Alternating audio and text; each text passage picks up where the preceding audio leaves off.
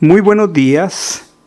Damos gracias al Padre por esta nueva semana y conforme nuestra determinación y deleite, continuamos estudiando día a día la Torah. Esta semana estamos en una nueva paracha, una nueva porción, y esta se llama Vallislach, significa y envió. Y va desde Génesis 32, 4 hasta el 36-43. Y todavía continúa siendo predominante el personaje de Jacob.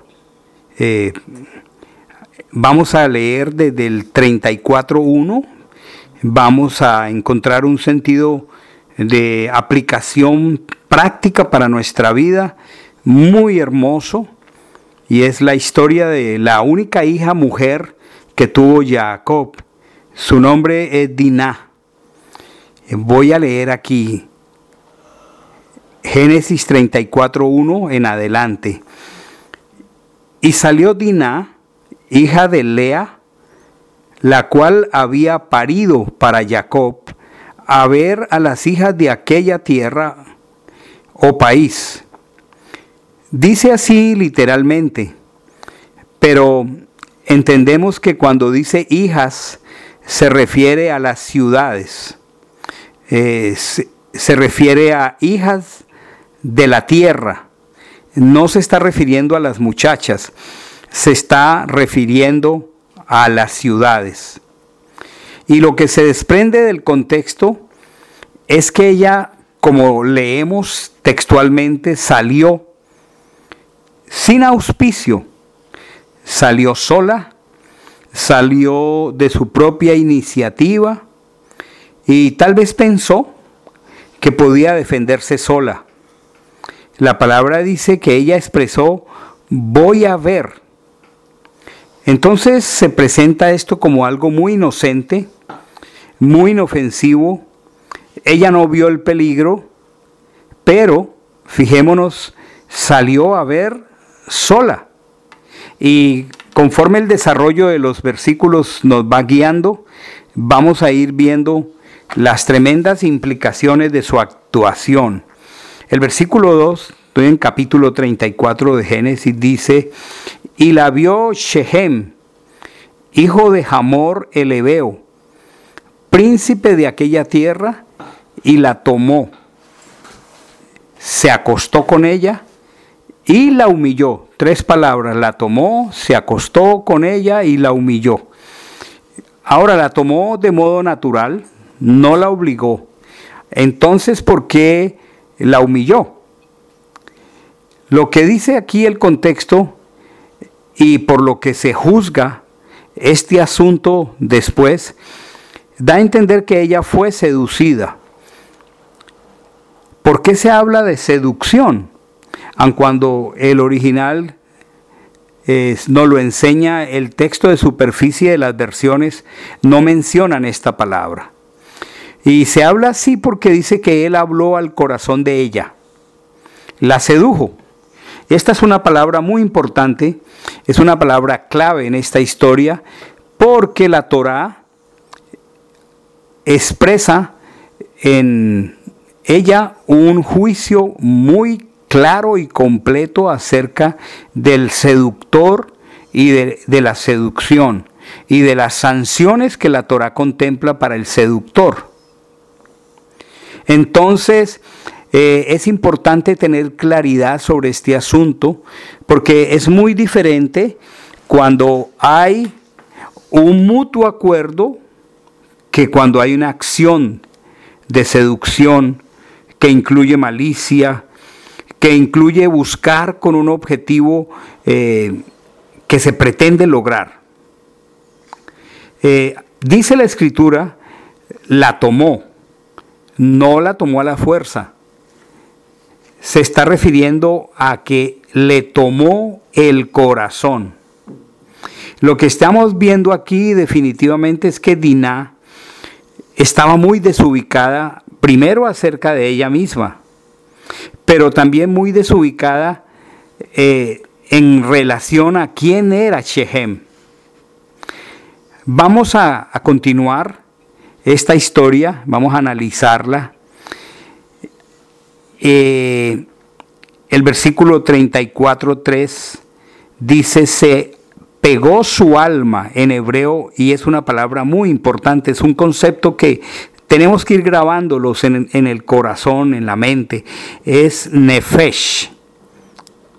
Porque estos conceptos se repiten a lo largo de toda la escritura y el entenderlos en su contexto hebreo nos evita muchas malas interpretaciones. Se pegó su alma, su nefesh, a Diná. Se pegó el nefesh de Shehem a Diná, la hija de Jacob, y, y él amó a la muchacha y habló al corazón de ella. Y llama la atención que diga alma, nefesh, porque entonces se está refiriendo a un apego meramente físico, donde no había ningún apego espiritual. Aun cuando en las versiones en español leemos alma, en, eh, el hebreo la expresión correcta es batizbag nafsho, se está refiriendo netamente al cuerpo biológico. La palabra, la traducción más clara para nefesh directa en el hebreo es garganta. Y entonces se está refiriendo a una parte netamente física. Entonces vemos que el apego de este hombre por Diná era algo meramente físico. Qué peligroso. Y sin ninguna conexión espiritual. Este es un punto muy importante que tenemos que aprender a discernir aquí, sobre todo porque muchas veces muchas personas de ambos sexos empiezan relaciones aparentemente inocentes.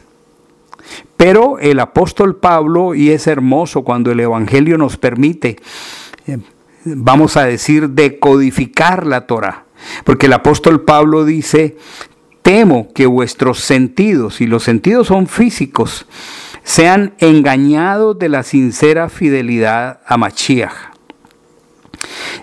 Entonces se hace muy importante discernir muy bien entre el apego físico y una verdadera afinidad espiritual mejor dicho, como padre a hijo, como si estuviéramos hablando a una niña soltera o a una hija nuestra en cualquiera de las congregaciones.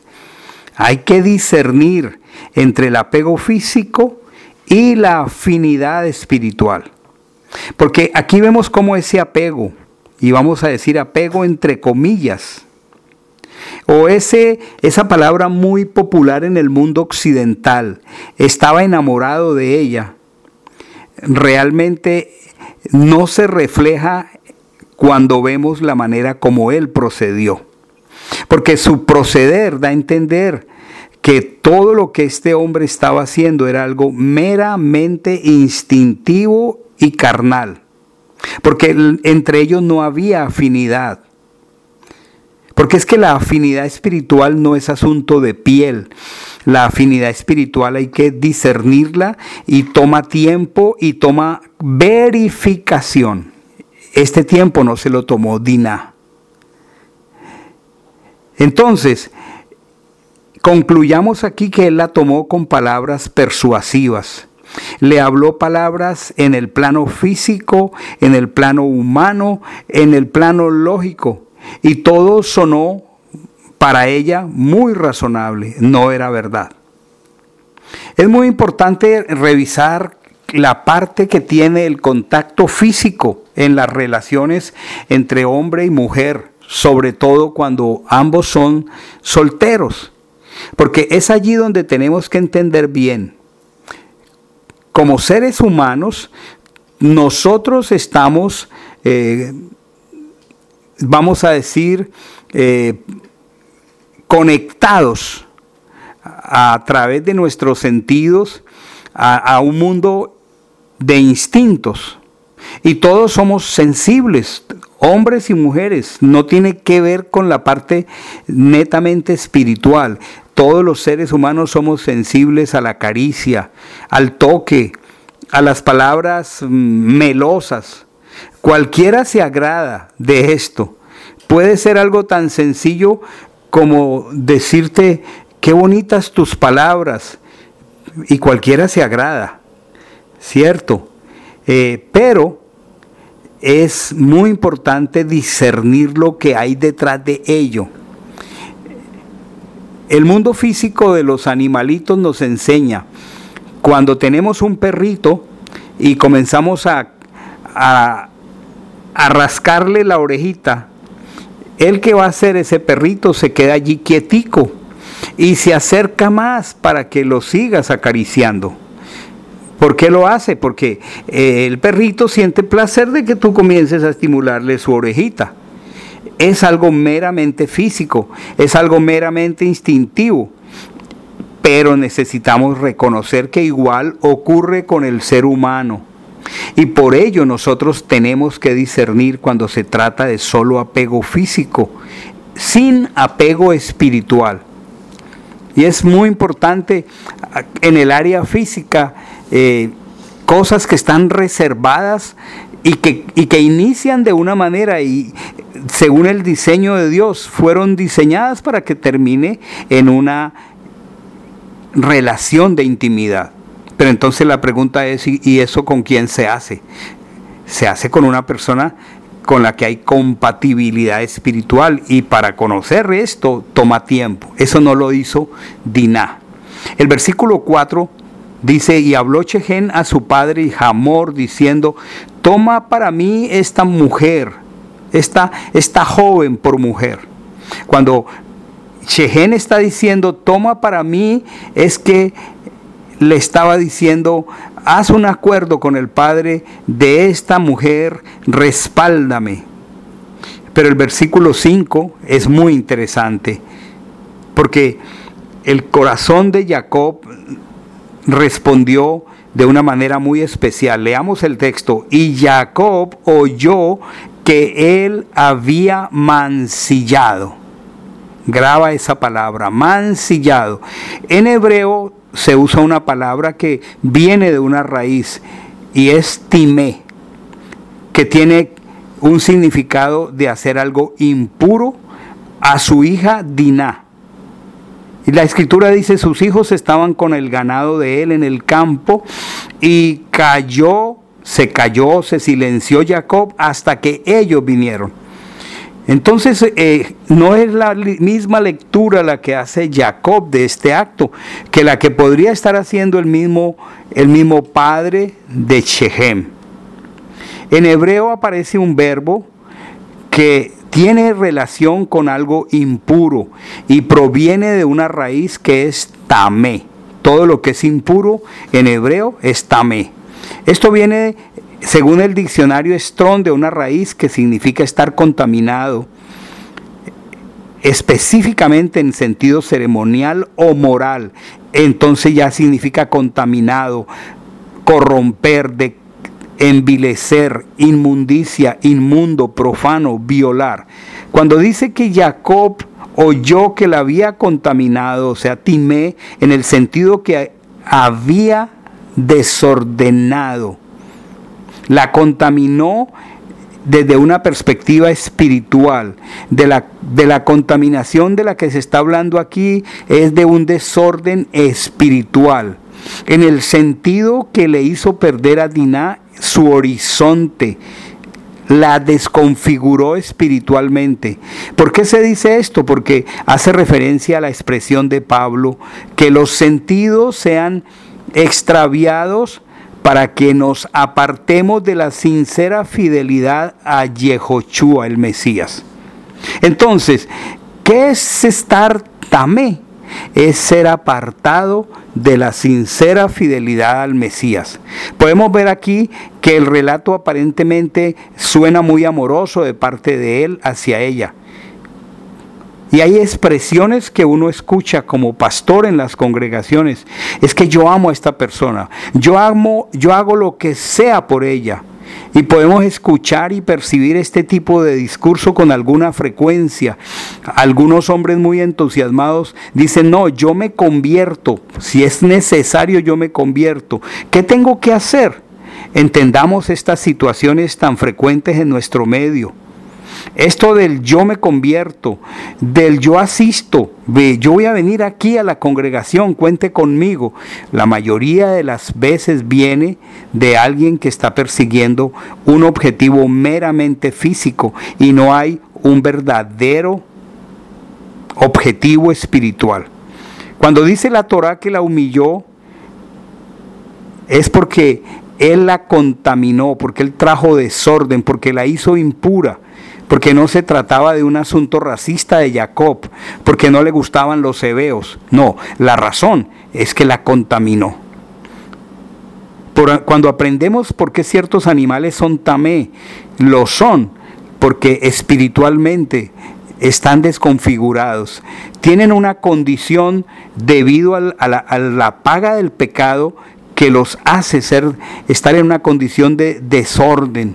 Entonces aquí nos está diciendo la Torá que con ese proceder hacia Diná, lo que hizo fue desconfigurar espiritualmente a Diná, porque la desvió de la sincera fidelidad al Mesías su equivalente por medio de palabras persuasivas, por medio del contacto físico, sin tener en cuenta si, si, si ella tenía una relación con Dios. Dina no tomó el tiempo para ver si este hombre estaba consagrado a alguna deidad, si estaba en pacto. Y allí nació un tremendo problema que vamos a estar estudiando esta semana con tremendas consecuencias. Qué precioso nos habla el Señor. El Padre nos guía de una manera tan amorosa, tan precisa. Es fuerte escuchar sus instrucciones y sus advertencias, pero rápidamente queremos en esta mañana compartir eh, nuestras notas personales en las que hemos eh, de una manera tan precisa identificado errores, pecados, y sobre todo una palabra muy fuerte y es la palabra engaño. El engaño a través de apegos y de comportamientos meramente físicos. En Génesis 34.1 y la lectura que vamos a hacer en este día, el estudio y el tiempo de reflexión va de Génesis 34 del 1 al 6, donde hay una descripción muy eh, extensa pero también muy precisa de pecados, actitudes negativas y ejemplos claros, prácticos para nuestra, nuestro diario vivir. Esta, en Génesis 34.1 hay un pecado muy, muy eh, evidente y es esa palabra salió. Y tal vez uno diga, pero pues no, allí no veo yo nada malo, salir el asunto es que la escritura eh, y lo que se desprende de este contexto es que esta joven salió sin tres eh, condiciones muy favorables para ella, no las tuvo en cuenta. En la primera salió sin auspicio, la segunda salió sola y la tercera salió de su propia iniciativa. Y ahí está el pecado de muchos de nosotros en, en, las circunstancias diarias que eh, afrontamos, eh, hacer las cosas sin auspicio, o sea, nadie nos ha dicho que las hagamos. Salir sola. La escritura es tan clara cuando dice en la multitud de consejeros hay sabiduría y cómo saber que hay personas con madurez, confiables, eh, que su, sabiduría eh, nos impresiona o nos da confianza y seguridad y nunca eh, tomar la iniciativa en cosas que Dios nunca nos ha dicho que hagamos. Parecía muy inofensivo inicialmente, podríamos pensar que que mm, era un asunto resultado de una niña inocente, eh, que mm, esto era algo inofensivo, no peligroso, eh, pero hay una palabra muy fuerte, salió a ver sola y desde allí vemos que se desprende una cantidad de experiencias dolorosas. En Génesis 34.2 dice que este, este hijo de Hamor llamado Chehen la tomó y se acostó con ella, no la obligó, fue de forma natural y allí vino eh, la humillación. Y vamos a, ver cómo eh, esta humillación y esta, mm, esta forma natural en que la sedujo nos lleva a una palabra muy, muy mm, nociva y, una, y mucho más la actitud. ¿Por qué se habla aquí de, seducción? no es que la tomó a la fuerza, la sedujo. Y la Torah expresa eh, de una manera muy completa, da un juicio acerca del seductor. El seductor es, mm, es, mm, tiene que ver con un asunto en el que no hay mutuo acuerdo. Cuando hay un mutuo acuerdo entre dos personas, allí no está incluida la palabra seducción. Pero el seductor eh, actúa con malicia tiene algo, algo escondido, eh, tiene como muchos de nosotros usamos esta, esta expresión, tiene eh, una carta oculta, tiene algo debajo de la manga. Su objetivo es lograr lo que quiere y por eso no, no, no tiene un mutuo acuerdo con la persona, sino que hay una conducta maliciosa. Entonces, eh, este ejemplo nos, o esta, esta referencia a esta situación nos muestra que la tomó y ese la tomó, habla de le tomó el corazón. Y, en esta parte de los acuerdos, de hacer las cosas en un mutuo acuerdo, hay una palabra que nosotros debemos siempre involucrar y es el, el nivel de discernimiento que el Espíritu nos da, porque en muchas situaciones hay un problema muy, muy fuerte y es que eh, cuando se va a hacer algo, cada persona puede tener una perspectiva o una, una, una condición especial. Alguien puede pretender hacer algo con una intencionalidad, eh, eh, la otra persona puede tener otra intención y, cuando dos o tres personas se unen y cada uno tiene su, propio, su propia perspectiva y su propio propósito, eh, tristemente el final de estas situaciones em, es, eh, es, un fracaso. Em, ella, ella, aquí en este caso de Diná, vemos que se movió de una manera sentimental. Y aquí hay otro peligro, el movernos por sentimientos, por emociones, o por expectativas. Eh, ¿Cuál es mi expectativa? ¿Cuál es la expectativa que tiene la otra persona? A veces muchas personas llegan a encontrarse para realizar un proyecto y cada una tiene una expectativa diferente y el otro no la sabe y, y se da cuenta al final del tiempo que hay pérdida de dinero, hay pérdida de tiempo, las relaciones se rompen por, por esa falta de discernimiento y saber que, que no, es, no hay claridad, no hay claridad.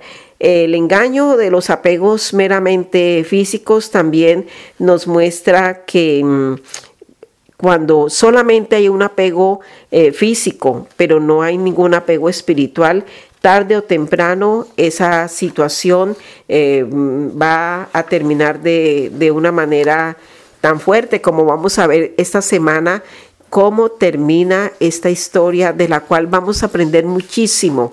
Em, cuando reviso mis notas eh, que escribo en mi cuaderno diario de devocional, eh, soy tan enriquecida de ver que hay actitudes em, eh, que que determinan mucho el éxito o el fracaso nuestro en nuestra vivencia diaria y es cuando eh, me apego a las cosas meramente físicas y nunca eh, tengo el cuidado de conectar lo físico con lo espiritual por falta de discernimiento. Como dice el apóstol Pablo, tengan ustedes esta actitud. Eh, él dice, temo que vuestros sentidos sean engañados de la sincera, sincera, esa palabra es clave, fidelidad a Machía.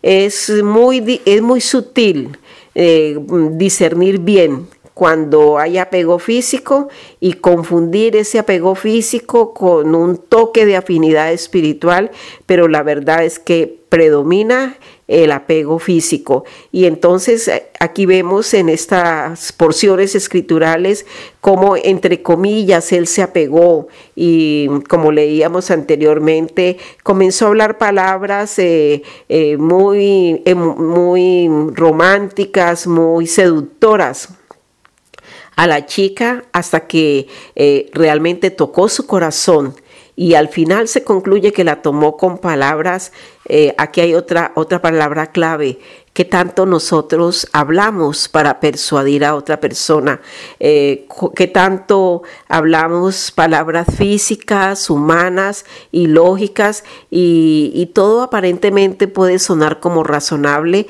pero eh, mm, son palabras que conllevan solamente un instinto carnal, un, una, una, simplemente un protocolo, pero donde no hay afinidad entre las personas. Esto nos tiene que entender, llevar a entender que el tratar de persuadir a alguien en cualquier caso es un pecado. También eh, vemos aquí como esa seducción cuando eh, se lleva al contacto físico, entonces eh, entender cuán peligroso es em, el uso de palabras melosas, em, acercamientos indebidos, toques innecesarios, no permitidos, digamos, cómo esto puede mm, a las personas y muchos llegar a lograr sus objetivos de una manera vil y engañosa, porque indudablemente hay un fuerte engaño. Eh, nosotros tenemos que discernir cuando alguien viene solo con un apego físico. Y físico no es solamente, eh, digamos, algo inmoral, sino buscando ciertos propósitos y, no está regido por la, por la escritura. En Génesis 34, 5 dice, Jacob eh, discernió que ella que él la había mancillado a ella. Y aquí hay la palabra que dice cuando hacemos algo impuro. Esto se conoce como algo timé, em, algo que, que, desorganiza. Esta palabra timé em, nos tiene que llevar a considerar que em, en el sentido moral es corromper, es declarar cosas que dañan al otro, envilecer, cosas inmundas, eh, profanar, violatorias. Todo esto está conectado con, esa, con esa, condición de, impuro. También eh, Jacob eh, discernió que ella había sido contaminada y aquí hay un ejemplo muy claro y es que el desorden y la contaminación eh, en el plano espiritual es el resultado del pecado. El pecado contamina, el pecado desordena y una palabra muy fuerte, el pecado desconfigura, desconfigura relaciones, desconfigura a la persona, eh, mm, sus sentidos, eh, como expresa Pablo, los sentidos eh, de ustedes se han desconfigurado de tal manera que se han apartado de la sincera fidelidad a Yehoshua. esto, esto para todos es tan extremadamente valiosa y podemos concluir conductas timé en cada uno de nosotros eh, son aquellas en las que el resultado es apartar de la sincera fidelidad a Machía en nosotros y las personas en las que estamos, eh, digamos, eh, envueltos eh, en, cualquier relación. Entendamos que estas situaciones son tan frecuentes en nuestros medios, son tan frecuentes en las congregaciones, aún en medio de creyentes, expresiones que se profieren y y son, no son sinceras, ¿no? Eh, ya lo leíamos, yo me convierto, cuente conmigo, estoy en el mejor lugar. La mayoría de las veces ese tipo de expresiones no son para pronunciarlas, sino para demostrarlas dentro de un proceder. El que realmente se va a quedar, el que realmente se va a comprometer, lo hace más que decirlo, simplemente lo hace, actúa. Eh, estas, estas expresiones muchas veces em, melosas y lisonjeras eh, que a veces uno escucha eh, y que no debiéramos nosotros tenerlas hacia otros, finalmente nos están mostrando que muchas veces que la persona está persiguiendo un objetivo meramente físico y que no hay un objetivo ni una, ni una pauta espiritual para seguir. recordemos, el pecado trae desorden y el pecado trae desconfiguración.